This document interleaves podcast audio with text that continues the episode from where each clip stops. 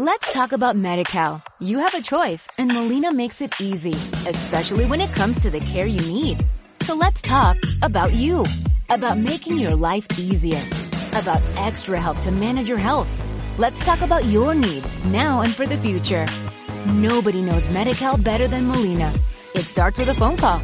Call 866-420-5330 or visit meetmolinaca.com. Let's talk today. Sin ánimo de lucro. La condición humana, tercera parte.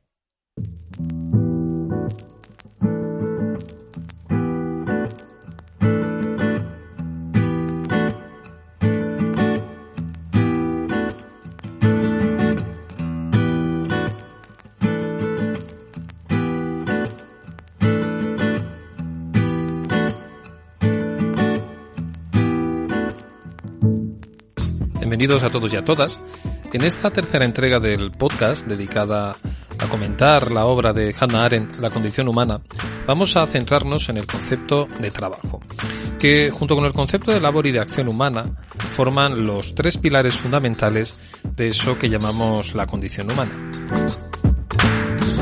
En las entregas anteriores, que te recomiendo que escuches, nos dedicamos a introducir eh, la importancia del concepto de vida activa como rasgo definitorio del ser humano.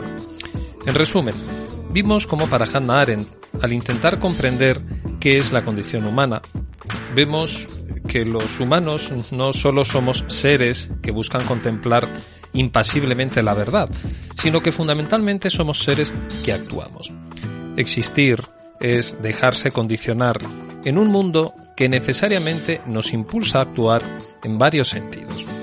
La acción nos define en un sentido mucho más rico e inexplorado de lo que tradicionalmente ha mostrado la filosofía, de manera que la obra La condición humana se puede ver como un intento de rescatar toda la riqueza, todas las posibles articulaciones dentro de una nueva filosofía de la acción humana.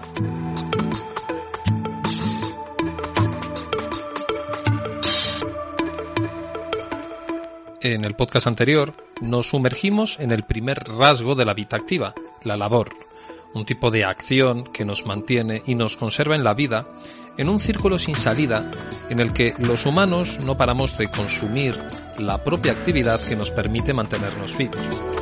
Existir, dijimos, que respirar, alimentarse, calentarse, asearse y un infinito etcétera que se repite sin solución de continuidad contra nuestra voluntad todos los días de nuestra vida hasta que morimos.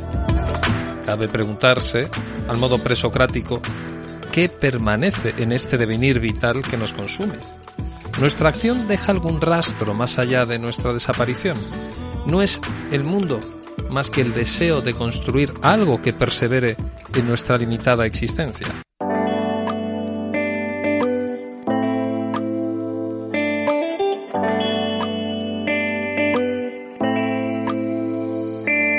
Cuando intentamos responder a la pregunta por lo que somos, nos inclinamos eh, a responder con una lista de pensamientos, de emociones, de destrezas, de acontecimientos.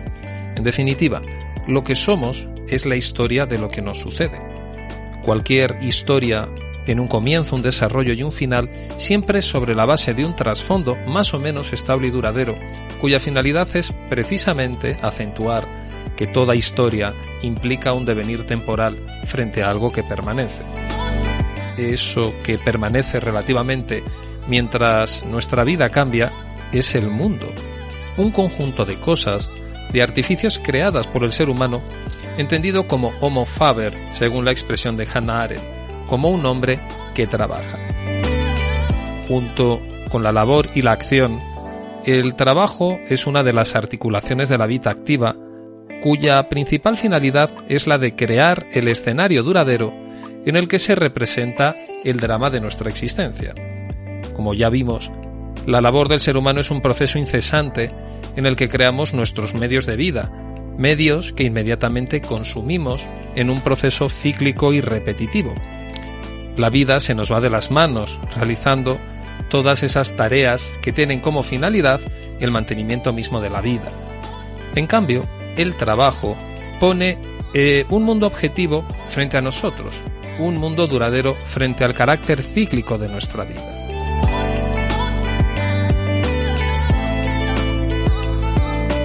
Las cosas creadas por el Homo Faber tienen la virtud de durar.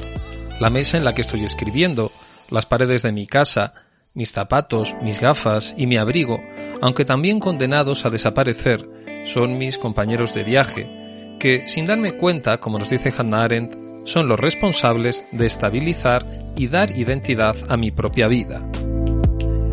Pensemos, por un momento, de qué modo las cosas que me rodean forman parte de mi propia existencia, hasta tal punto de que configuran eso que Ortega y Gasset llamaba nuestra circunstancia. Por poner un ejemplo, cuando fallece un ser querido, precisamente la sensación de una ausencia viva aparece cuando visitamos su casa ya vacía, en la que todos los objetos, los muebles, las camas, la lámpara de la mesilla, los útiles de cocina, los libros en los estantes, un par de gafas que ya no miran a ninguna parte, todas esas cosas, repito, van dibujando el hueco vacío de un ser que ya no es. Mediante el trabajo, nos dice Hannah Arendt, comienza el proceso de reificación, por el que violentamente arrancamos la materia a la naturaleza para crear un objeto que tardará en volver a la naturaleza tras su uso y desaparición. El trabajo se puede ver como una tentativa de cierta inmortalidad, que dejará un mundo ciertamente estable cuando el individuo desaparezca. Para Hannah Arendt, esta creación de un objeto es un primer paso hacia la genuina libertad del ser humano, ya que no estamos presos de la inmediatez que nos imponen las actividades propias de la labor. Mientras el cuerpo unívocamente exige su descanso todas las noches, la creatividad del trabajo nos permite fabricar un catre de campaña, un saco de dormir, un colchón de paja, una cama o una cuna. El trabajo siempre va precedido de un modelo previo, de una imagen mental que por virtud de nuestras manos se convierte en una cosa para ser usada. Hacer algo en el mundo implica previamente saber qué es lo que queremos hacer en un proceso que, como nos dice Haren, a diferencia de la labor, tiene un, comienzo y un fin definido, cuando la obra está acabada. El trabajo se desarrolla con la promesa de que tarde o temprano nos podremos librar de nuestra actividad cuando el objeto esté acabado.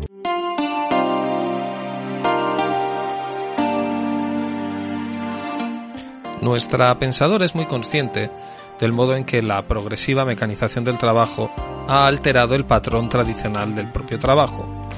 El mundo, hasta la modernidad, era un mundo creado por el ser humano, con útiles y manos humanas. La pericia del trabajador estaba enfocada en crear un objeto útil y bello desde la perspectiva del ser humano.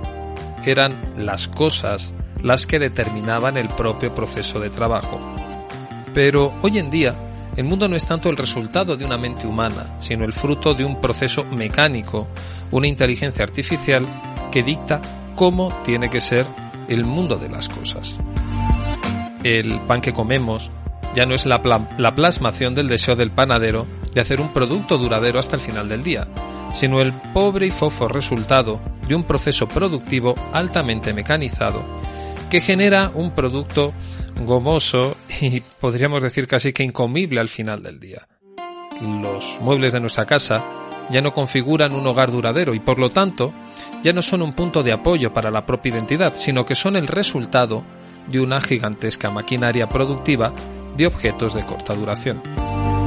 Como nos dice Arendt, el problema de la mecanización del trabajo no es tanto que los humanos sirvamos a las máquinas o viceversa, sino que éstas creen un pseudo mundo de objetos perennes y sin entidad, un falso, un falso escenario que se consume como se consume la vida y que nos sumerge en la inanidad de nuestra propia circunstancia vital.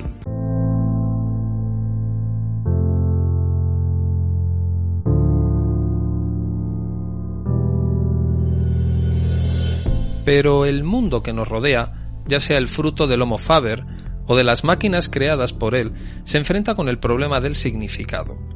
Todas las cosas que hemos creado son medios para nuestros propios fines.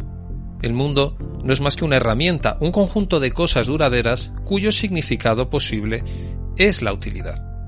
el utilitarismo del Homo Faber disuelve la posibilidad de crear un significado relativamente estable bajo la categoría de medios y fines. La cosa en sí como tal no existe. Todo el mundo no es más que una herramienta que se usa para crear otra herramienta en un proceso en que no atisbamos un bien último. ¿Cómo somos capaces de crear significado? Es decir, valor en sí mismo en un mundo en que todo es un medio para la producción. La misma naturaleza, bajo la perspectiva del Homo Faber, no es más que un medio que explotar, una materia prima que se transformará en una herramienta o en un útil que a su vez servirá de medio una vez más en un proceso que no tiene fin. El criterio de utilidad, por lo tanto, es incapaz de salir de sí mismo, de trascenderse. La gran paradoja es que necesitamos crear un mundo cuyo proceso creativo excluye preguntarnos cuál es el sentido del mundo mismo. La única escapatoria posible, en clave kantiana, nos recuerda Hannah Arendt, es poner al hombre como centro del mundo y subordinar todo el sentido de lo mundano a la dimensión de lo humano. El mundo es creado para el hombre y por ello solo tiene su fin en el hombre. El hombre se convierte, según el dicho de Protágoras, en la medida de todas las cosas.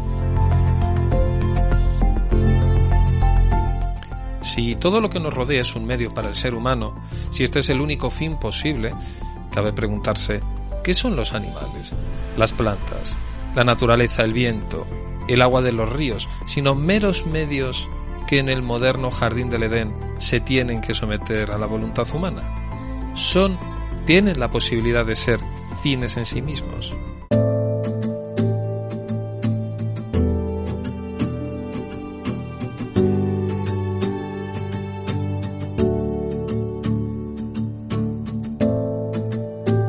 Pero la capacidad productora del animal laborans, del Homo laborans, no se queda solo en la producción de un objeto perdurable y útil. De forma solitaria, el artesano o el trabajador plasma su idea en la materia. No necesita nada más que sus manos, la materia y sus herramientas.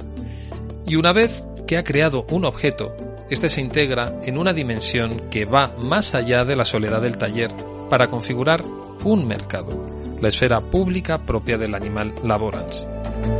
No solo, por lo tanto, creamos un mundo de objetos, también creamos un espacio público para intercambiar dichos objetos y en el que nos relacionamos como productores de bienes que se intercambian y que se exhiben a los demás.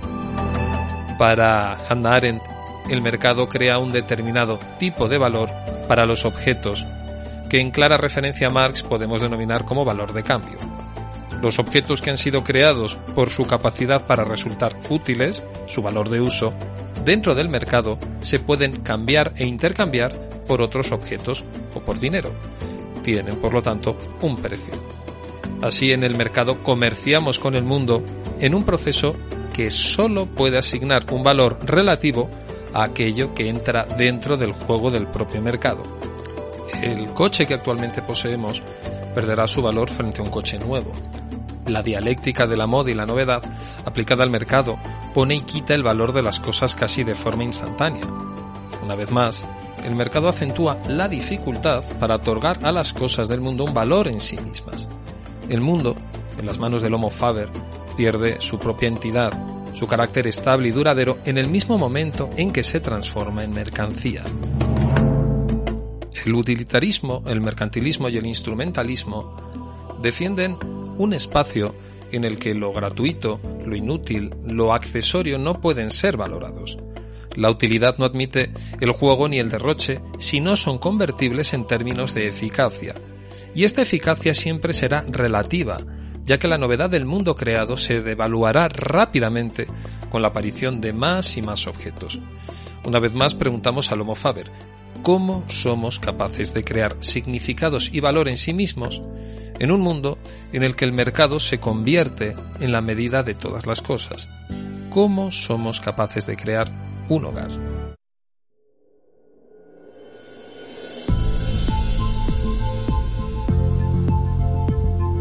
De todos los objetos que creamos en el mundo, los objetos artísticos ocupan un lugar especial para Hannah. Apartados del uso cotidiano, únicos e irrepetibles, con un valor inconmensurable en el mercado, pensemos en cómo podríamos tasar las meninas, el arte constituye el refugio más duradero de un mundo inmortal hecho por manos mortales. ¿De dónde proviene el arte? Para nuestra filósofa, el origen del arte es siempre el pensamiento, la capacidad más exclusivamente humana. Los objetos artísticos son pensamientos que se convierten en cosas. Esto no significa que el arte se vea como una capacidad puramente intelectual o reflexiva, ajena al deseo o al sentimiento. Precisamente es el pensamiento, la actividad fundamentalmente comunicativa y abierta al mundo, quien puede dar una significación al sentimiento que se transforma en objeto artístico. Arendt distingue, a propósito del arte, el pensamiento de la cognición. El primero pertenece a la filosofía y al arte, el segundo fundamentalmente a la ciencia. La cognición, que hace referencia a nuestra inteligencia calculante y su capacidad para resolver problemas, tiene siempre un fin, porque busca una solución. El pensamiento no tiene finalidad ni solución. Es tan inútil como lo es el arte, en el sentido de que no busca nada fuera de sí mismo. Por eso las máquinas no pueden pensar, ya que están configuradas para ejecutar un proceso lógico que nos ofrezca un resultado, un proceso decidible que jamás está garantizado en el pensamiento. Y esta extrañeza del pensamiento es la que permite superar la relatividad de todo objeto creado por el hombre. Precisamente es lo gratuito, la condición que hace posible que surja para nosotros un mundo con significado. Es precisamente con este escenario de fondo, con un mundo perdurable, no triturado por la lógica instrumental del Homo Faber, en el que es posible que los seres humanos comencemos a contar nuestra propia historia. Más allá de la vida que se consume a sí misma y de la incesante permuta de los objetos del mundo en el mercado, más allá de la labor y del mercado, también los seres humanos tenemos la capacidad para la acción.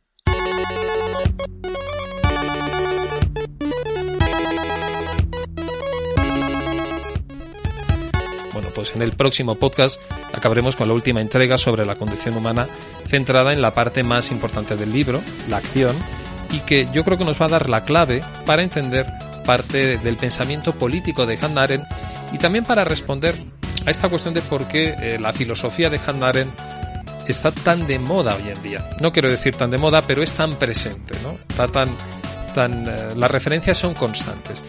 Te recuerdo que Sin ánimo de lucro está presente en las principales plataformas de podcast, en iVoox, en Google Podcast, en Apple Podcast, en Spotify o en Spreaker.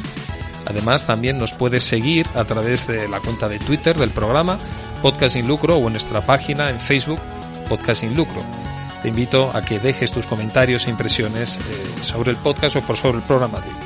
Así que bueno, nos escuchamos en la siguiente entrega y poco a poco vamos avanzando, vamos caminando y ya sabes, lo importante no es mantenerse vivo, sino mantenerse humano.